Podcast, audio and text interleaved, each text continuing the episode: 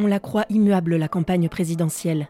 Un rendez-vous immanquable tous les cinq ans, un marathon politique et médiatique bien huilé, enchaînement de meetings, plateaux, interviews, petites phrases et joutes verbales, un combat d'opinion et d'images mené sous les yeux des médias, une bataille des idées et des promesses pour la France, avec en ligne de mire l'Élysée. Mais le monde ne s'arrête pas de tourner pour autant, et l'actualité s'invite très souvent dans le débat, voire bouleverse le cours de l'élection. Aujourd'hui, guerre en Ukraine, hier, attentat terroriste, prise d'otages ou faits divers, nous allons revenir sur ces événements imprévus qui ont percuté les campagnes au fil du temps. Je suis Marine Dita, journaliste à la rédaction numérique de Sud-Ouest. Bienvenue dans ce nouvel épisode du podcast, le podcast politique de la rédaction. Pour décrypter ce sujet, j'ai aujourd'hui avec moi Jefferson Desports, journaliste politique, et Bruno Dive, journaliste et éditorialiste de Sud-Ouest. Bonjour à tous les deux. Bonjour Marine.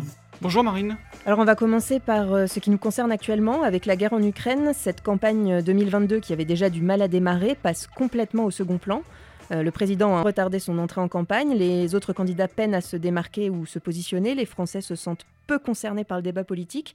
On peut presque dire qu'il n'y a pas de campagne, Bruno oui, moi, non, moi je ne dis pas ça. Je dis que euh, la campagne a changé de nature et que finalement, elle en est peut-être que plus intéressante d'une certaine manière parce qu'elle permet de, de, de cerner la personnalité des présidents ou des présidentes potentielles. Après tout, euh, alors peut-être qu'on parle moins des projets euh, dans les détails euh, concernant la vie quotidienne, mais après tout, le, la guerre en Ukraine, ça a des conséquences énormes. Bon, c'est d'abord de la géopolitique, ça a des conséquences pour la, pour la défense, pour sur l'organisation de l'Europe, mais aussi sur notre aussi sur notre vie quotidienne. Quelle souveraineté énergétique, quelle souveraineté alimentaire, euh, le pouvoir d'achat dont on voit qu'il est déjà impacté. Donc finalement, ça, d'une certaine manière, ça rebat les cartes, ça permet de parler des projets, alors euh, pas tels qu'ils avaient été conçus peut-être il y a trois ou six mois pour ceux qui sont partis il y a longtemps, mais de parler des projets différemment. Et surtout, après tout, l'élection présidentielle, c'est l'élection, la rencontre, on l'a assez dit, d'un homme ou d'une femme maintenant et du peuple. Et, euh, eh bien là, on voit, on peut voir comment un président ou une présidente, on peut essayer de juger comment il, ferait face euh, ou comment il fait face euh, pour le sortant à une telle crise, une crise d'une ampleur qu'on n'a jamais connue, surtout pendant une campagne présidentielle. Donc la campagne, au contraire, je dirais que ça lance enfin la campagne et la, la nature en change un peu. Ça la tire vers le haut pour moi. Ouais, je, vais rebondir sur ce que disait Bruno. Euh, je partage totalement l'avis que la, campagne a changé de nature.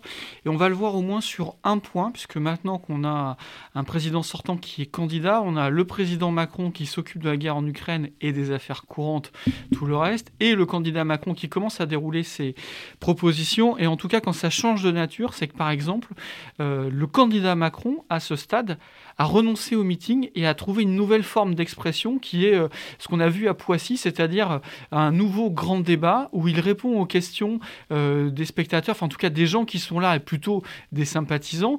Mais c'est une nouvelle forme de communication et ça, ça change radicalement et je pense que c'est directement lié à la guerre parce que un meeting avec des drapeaux, de la musique, de l'ambiance, des gens qui vous applaudissent, qui soutiennent, ce serait complètement anachronique, ce serait même complètement dépassé et en tout cas chez les macronistes, cette forme-là, cette forme d'expression euh, n'est pas du tout dans l'air du temps et pourrait être euh, incomprise. Ce qui fait qu'on a euh, une nouvelle méthode de communication qui permet d'aborder tous les sujets mais dans un format plus restreint, plus direct dans l'échange. Et je pense que alors les, macronistes sont toujours un temps d'avance sur le, sur le marketing politique, sur la manière de, de vendre l'expression. On le voit avec les vidéos du président de la République sur YouTube avec des épisodes hebdomadaires qui, est une, qui sont une nouvelle forme d'expression. Donc voilà, on voit que la guerre elle en Ukraine n'a peut-être pas forcément généré tout ça, mais en tout cas, elle, impose de nouvelles formes de communication.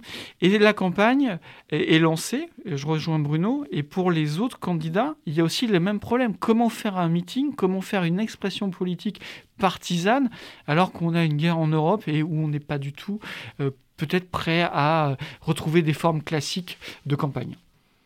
D'accord, alors c'est n'est pas la première fois qu'une campagne présidentielle est impactée par l'actualité. On se souvient de la, de la campagne d'il y a 10 ans. En mars 2012, Mohamed Merah assassine 7 personnes, dont 3 enfants juifs à Montauban et Toulouse. Euh, je vous propose d'écouter les réactions de Nicolas Sarkozy et François Hollande de l'époque. Ceux qui seraient tentés de s'enfermer dans une hostilité radicale à la République, ceux qui voudraient la battre, ceux qui, par leurs propos et leur comportement, encouragerait le fanatisme et ferait prévaloir des idées qui sont contraires à, nos valeurs, ceux-là doivent bien comprendre que la République n'aura à leur égard aucune indulgence, nous ne leur passerons rien. La lutte contre le terrorisme ne suppose aucun relâchement, aucune faiblesse, aucune négligence. Alors est-ce que euh, cet événement euh, dramatique a changé le cours de la campagne à l'époque? Non. Il a suspendu, la campagne a été suspendue pendant trois jours. Bah, il y a déjà eu les trois, trois jours dramatiques avec, euh, vous vous souvenez, bon, l'assaut contre l'immeuble où était retranché Mera. Ensuite, il y a eu les, les, les, funérailles. Il y a eu celle des soldats à Montauban, celle d'autres à Toulouse euh, où se sont rendus, alors Nicolas Sarkozy, mais où, se sont rendus quasiment tous les candidats à l'élection présidentielle, à commencer par François Hollande, qui était déjà le favori depuis longtemps de cette élection euh, à, l'époque. On a pu craindre, sans, l'avouer ouvertement, parce que ça aurait été de très mauvais goût, euh, que ce, cette affaire puisse avantager, toujours au nom de l'effet drapeau, Nicolas Sarkozy. On a pu craindre ça dans son entourage. On s'est aperçu qu'en fait, ça a été une parenthèse dramatique, mais euh, assez vite refermée dans la campagne. Et euh, Nicolas Sarkozy, qui avait remonté, regagné des points, a continué à en gagner un peu, mais pas suffisamment, comme on l'a vu, pour, euh, pour renverser le cours et, et être réélu. Ouais, je, je, partage l'avis de Bruno. Je pense que ça n'a pas influé puisque Nicolas Sarkozy a perdu, alors qu'il est là dans ses thèmes de prédilection et que cette campagne de 2012, on a eu l'occasion de le dire, euh, elle est très axée du côté de chez Sarkozy sur le sécuritaire, sur l'identitaire. Au fond, il est dans ces thèmes-là et ça ne prend pas ça ne prend pas plus que ça alors certes il y a le deuxième tour face à Hollande mais euh, finalement cette élection de 2012 pour Nicolas Sarkozy c'est plus que la fin, c'est bien plus qu'une fin, parce qu'il va revenir en politique, on le sait, il va reprendre euh, l'UMP pour la transformer euh, en LR, pour faire les républicains, pour tourner la page euh, de Big Malion de toutes les affaires, et se, se préparer pour, sa revanche, pour sa campagne présidentielle suivante. C'est la primaire de la gauche, de la droite et du centre, pardon. Il finit par l'accepter, poussé par les jupéistes notamment, mais certain de sa victoire, et au final, il est battu dès le premier tour de la primaire de la droite et du centre en 2016 et il quitte la vie politique au fond 2012. Euh, il pense qu'il va se refaire, mais dès 2012, en fait, la, page de Sarkozy est tournée. C'est plus facile à dire a posteriori, bien entendu. Là, on, refait, le match avec euh, le résultat et donc on peut l'interpréter euh, plus facilement. Mais néanmoins, tout ça est quand même très significatif. L'aventure politique de Nicolas Sarkozy aux plus hautes fonctions s'arrête avec cette présidentielle de 2012 et ce comeback-là, ce sera un comeback raté derrière. Il faut bien voir l'effet de sidération que ça a provoqué à l'époque. Hein. En 2012, la France n'avait plus connu d'attentats euh, terroristes, euh, islamistes sur son sol euh, depuis les années 90. C'était la, 96, je crois, le, dernier. Euh, la France avait été en grande partie épargnée, notamment du fait du non-engagement dans les guerres d'Irak. Euh, il y avait eu des gros attentats, vous vous souvenez, à Madrid, à Londres, sans oublier le World Trade Center, bien sûr. la France était épargnée. C'était la première fois que la France renouait avec le terrorisme islamique en tout cas, et, et évidemment on ne le savait pas à l'époque, c'était malheureusement le, le début d'une dramatique série. Et sur la sidération, rappelons qu'il y a trois enfants qui ont été abattus euh, de sang-froid dans cette école juive euh, de Toulouse. Et c'est ce qui a aussi ajouté, parce qu'il y a eu des militaires, un, père de famille dans, l'école et qui a été abattu avec ses enfants. Donc euh, voilà, on a poussé le curseur de l'horreur jusqu'au bout, avec l'assaut dont a parlé Bruno tout à l'heure, qui a mis fin au jour de Mohamed Merah.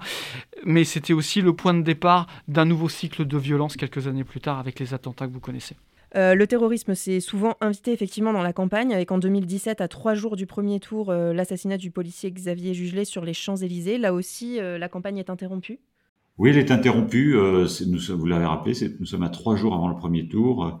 Bon, à la fin d'un quinquennat qui a été marqué, de François Hollande, qui a été marqué par de terribles attentats terroristes, ceux de 2015, euh, celui sur la promenade des Anglais l'assassinat du père Hamel, tous ceux tout dont on voit aujourd'hui euh, les, les, auteurs ou les complices sont poursuivis en ce moment euh, et subissent des procès.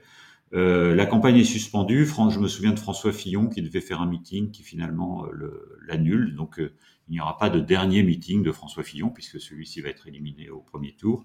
Euh, tout le monde s'arrête et la campagne reprendra. Il y a une vive émotion euh, avec le, compagnon de ce policier qui, qui s'exprime lors des funérailles. je crois qu'il a droit à des funérailles nationales.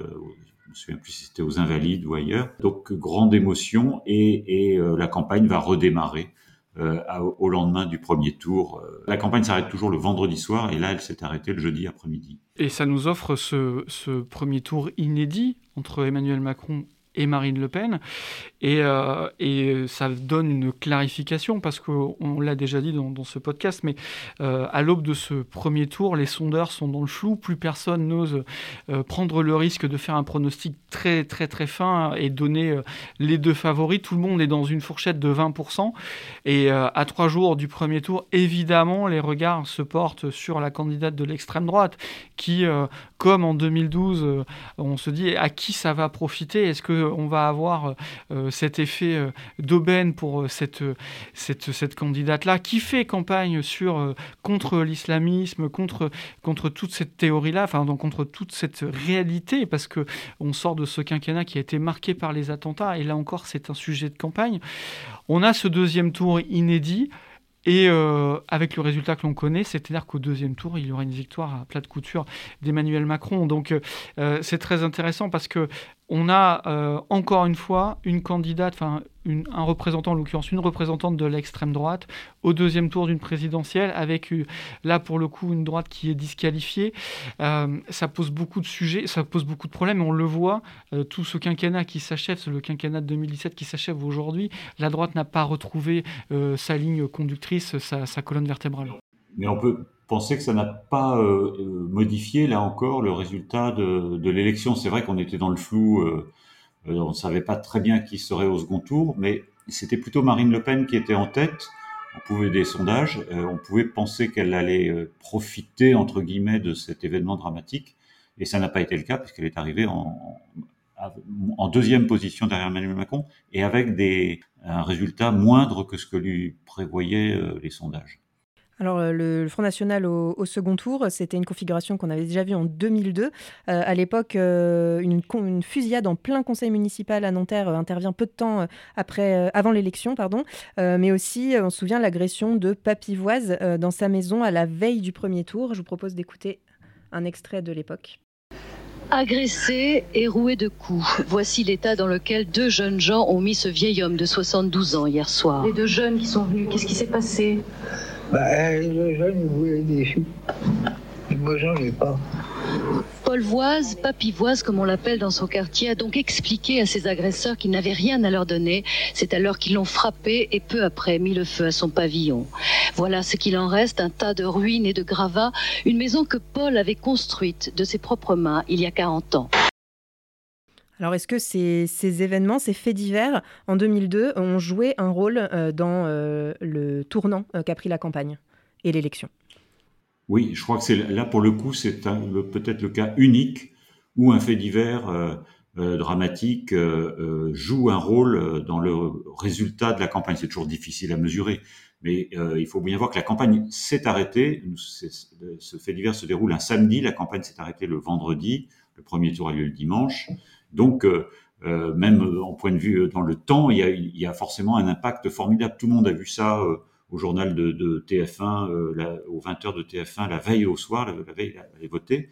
Et pour beaucoup de, de, sondeurs, de beaucoup de gens qui ont, étudié ça ensuite, euh, il ne fait aucun doute que ça a avantagé euh, Jean-Marie Le Pen, qui était déjà dans une courbe ascendante face à Lionel Jospin, qui lui était sur une courbe descendante, et que ça a pu contribuer, en effet, à faire se croiser les, courbes des deux hommes et à donner le résultat que, l'on sait. Et depuis, euh, c'est la crainte euh, des, candidats à l'élection présidentielle, surtout des favoris. Euh, je pense qu'aujourd'hui, c'est la crainte d'Emmanuel Macron. Euh, c'est presque devenu un, rentrer dans le langage commun. C'est un, une, une nouvelle affaire papivoise à la veille d'une élection. Euh, on n'est jamais à l'abri de quelque chose qui pourrait bouleverser un, résultat attendu. C'est devenu un espèce de, traumatisme euh, non seulement pour ce malheureux homme, évidemment, mais, pour les candidats euh, favoris de l'élection présidentielle. Surtout qu'en 2002, euh, Jospin s'était vraiment perdu sur la question sécuritaire, rappelez-vous, avec la phrase sur le sentiment d'insécurité. Donc là, il y avait l'effet contraire était, était, au rendez-vous. Effectivement, Bruno a raison, mais ça, prouve une chose, c'est que la vie ne s'arrête pas parce qu'il y a une campagne présidentielle. Alors justement, euh, à propos de ces, de ces, faits divers qui viennent euh, impacter au dernier moment euh, une élection ou viennent s'inviter dans le, dans le débat, Jean-Luc Mélenchon parlait en juin dernier des graves incidents dont l'instrumentalisation serait, je cite, écrite d'avance pour influer le cours de la campagne. On l'écoute. Vous verrez que dans la dernière semaine de la campagne présidentielle, nous aurons un grave incident.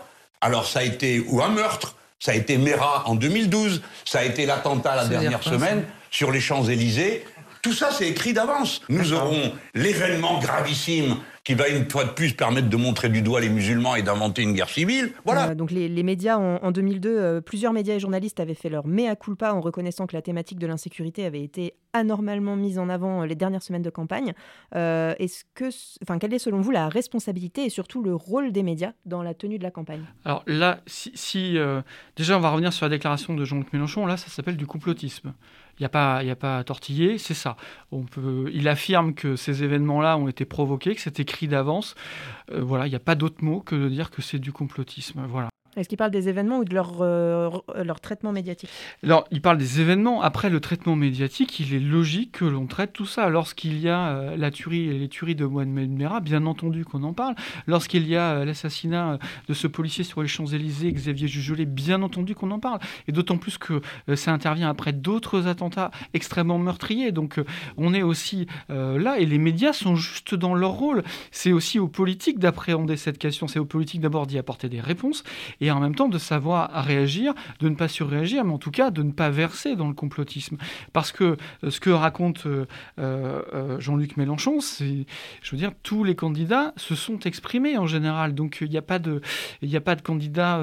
on l'a, en plus, on l'a vu, à part peut-être 2002, mais ces événements-là ne favorisent pas les candidats les plus extrêmes. Et donc Enfin voilà, donc il faut vraiment appeler un chat un chat. Là, c'est du complotisme. Et les médias sont clairement dans leur rôle. Ce sont quand même les politiques qui parlent de sécurité. Rappelez-vous, début de cette campagne présidentielle, là, celle-ci, lorsqu'on est euh, euh, quelques mois avant euh, que Éric Zemmour se déclare candidat, on est en septembre-octobre. Bon, ça y est, il est, candidat à la présidentielle. Son thème de campagne numéro un, c'est l'insécurité, l'immigration et l'immigration. Il occupe, les médias lui donnent beaucoup la parole, mais au fond, il occupe des espaces vides. Et Emmanuel Macron n'est toujours pas candidat, on sait qu'il sera. Euh, la droite est dans son processus de sélection. Il y a un espace pour ça, mais les médias sont dans le rôle. Est-ce qu'ils en font trop ou pas assez? Euh, Je pense qu'il vaut mieux avoir on n'a jamais trop de médias. Voilà, il y a des pays, si on fait le lien avec la guerre en Ukraine, euh, regardez la situation des médias en Russie. je pense qu'il vaut mieux vaut mieux avoir le choix de ces médias que d'avoir une, une, parole imposée, maîtrisée et des médias complètement mis sous cloche.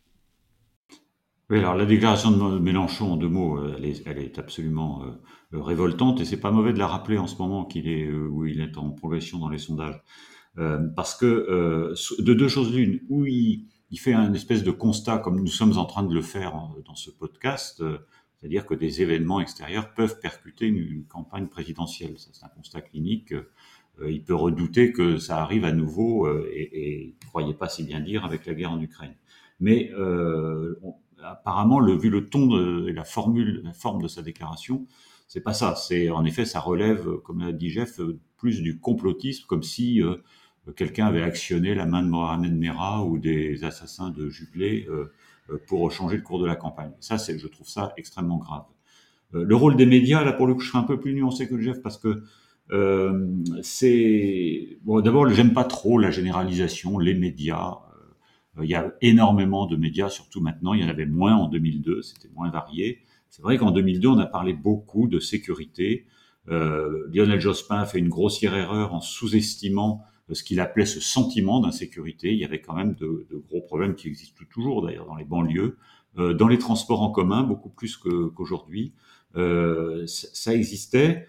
Peut-être que ça a pris trop d'importance. En effet, euh, visiblement, euh, Jacques Chirac en a, en a joué aussi pour euh, face à face à Jospin.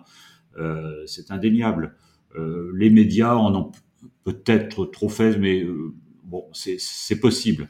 Moi, je, ce que je vois, c'est la manière de, de traiter aujourd'hui. J'étais frappé, par exemple, dimanche soir, j'ai fait un peu le tour des chaînes d'infos, et on voit trois chaînes, il y a quatre chaînes d'infos, hein, trois d'entre elles parlent de l'Ukraine, avec toujours les images en boucle, vous savez, euh, donc euh, BFM, France, euh, France Info Télé et LCI, avec les consultants et les images, malheureusement, des bombardements, des réfugiés, des immeubles en feu. Et puis il y en a une autre, CNews, qui parle, elle, de la Corse, qui fait son... Alors c'est vrai qu'il y a eu des graves événements en Corse, à Bastia, dans l'après-midi, mais on avait l'impression d'avoir les mêmes images, avec des bâtiments en feu, des rues, des scènes de guerre dans une ville, on avait l'impression que la Corse était euh, dans la même situation que l'Ukraine finalement. Et, et, ça, ça c'est une manière quand même assez. Euh, je ne dis pas qu'il ne faut pas parler d'événements en Corse, mais c'est la force de l'image. ça donnait une image assez biaisée de, de, la situation, et c'est là que les, les médias ont, ont, ont, un rôle, doivent faire attention, en effet. Mais encore une fois, les médias, bah, on l'a vu, on le voit dans ce. C'est pour ça que je prends cet exemple de dimanche soir. Il n'y a pas les médias, il n'y a même pas les chaînes d'infos. Il y a plusieurs types de, de médias qui font plus ou moins bien leur travail et plusieurs euh, engagements de chaînes d'information. Alors, si on remonte encore plus loin euh, dans, les différentes campagnes présidentielles, il y a celle de 88 euh, qui est particulièrement marquée par, par des événements extérieurs. Entre les deux tours, les événements sont bousculés. Bruno, est-ce que vous pouvez nous rappeler le contexte en 88 alors 88, là, là on est dans le domaine du, je dirais, de l'événement provoqué. Là pour le coup, que Jean-Luc, ça pourrait donner raison à Jean-Luc Mélenchon. Euh, le contexte, c'est la fin de la cohabitation, d'une cohabitation la première très tendue entre François Mitterrand et Jacques Chirac, d'autant plus tendue que les deux hommes s'affrontent à l'élection présidentielle. Nous sommes entre les deux tours. Euh, clairement, Jacques Chirac n'est pas le favori. Il a reçu le soutien de Raymond Barre, mais du bout des lèvres, et ça ne suffira pas. Euh, et François Mitterrand, qui a dominé le premier tour, est le grandissime favori. Et donc, euh, il y a deux événements qui, pour le coup, ne sont pas de la responsabilité du gouvernement, mais qui s'invitent dans cet entre-deux tours. C'est d'une part les, otages au Liban. Vous vous souvenez que euh, c'était euh, le Hezbollah ou des organisations pro-iraniennes avaient pris des, des journalistes puis des humanitaires en otage. et vous vous souvenez peut-être de ces bandeaux euh, tous les soirs au journal télévisé. Euh, nous sommes à, J plus 50, euh, 60 jours et les otages au Liban n'ont toujours pas été libérés. et qu'est-ce qui se passe entre les deux tours? Eh bien, l'équipe de quatre journalistes, conduite par Philippe Rochaud, qui était un envoyé spécial de France 2, est libérée à trois, quatre jours du premier tour, du second tour, pardon. Je voudrais vous annoncer que je viens à l'instant d'être informé que les trois otages français retenus au Liban viennent d'être remis entre les mains du représentant du ministre de l'Intérieur.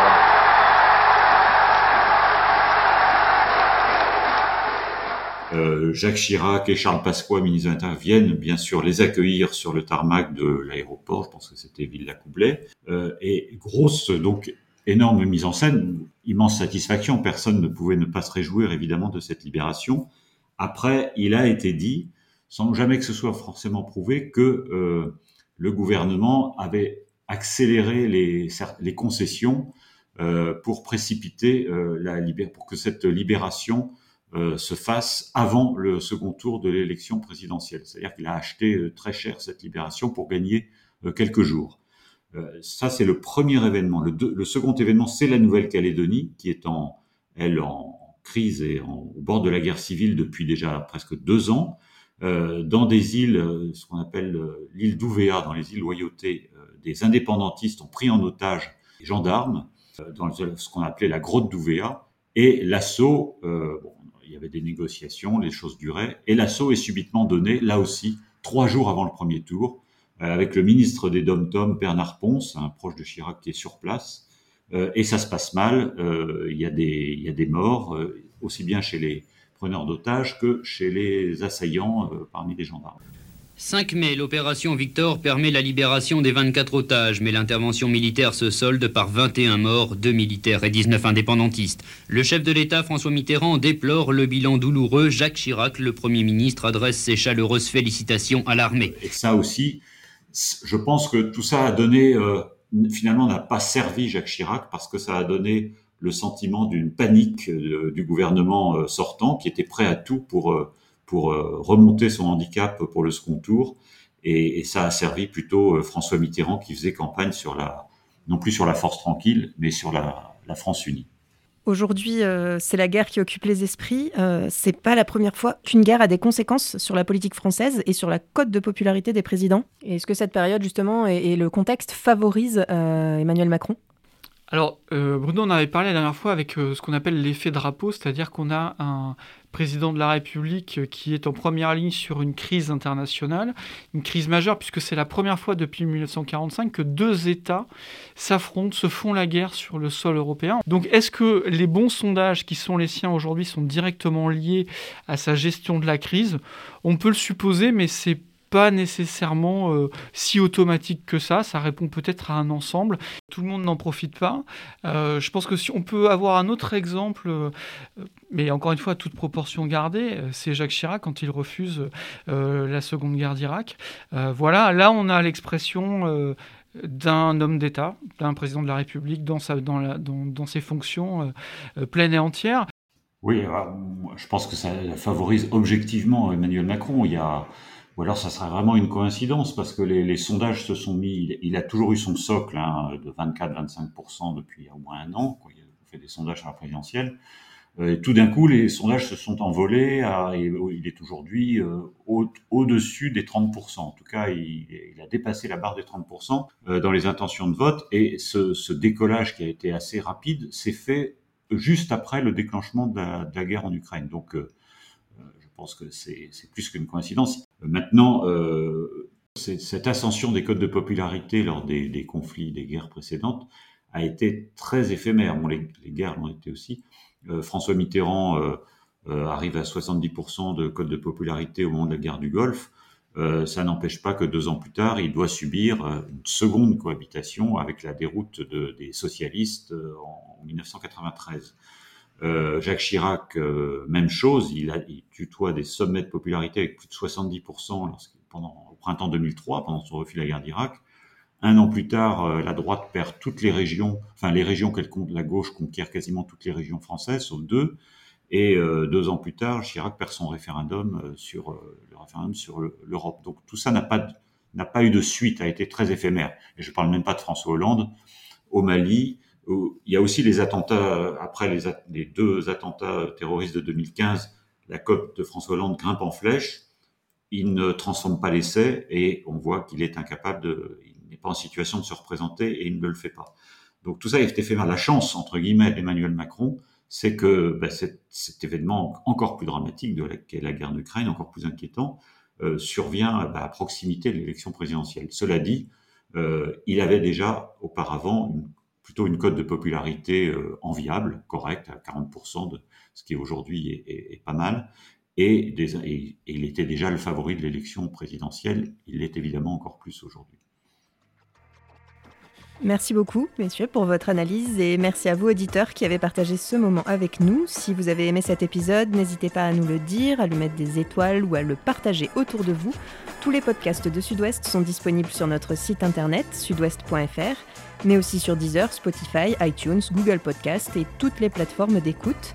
On se retrouve dans 15 jours pour un nouvel épisode. D'ici là, portez-vous bien.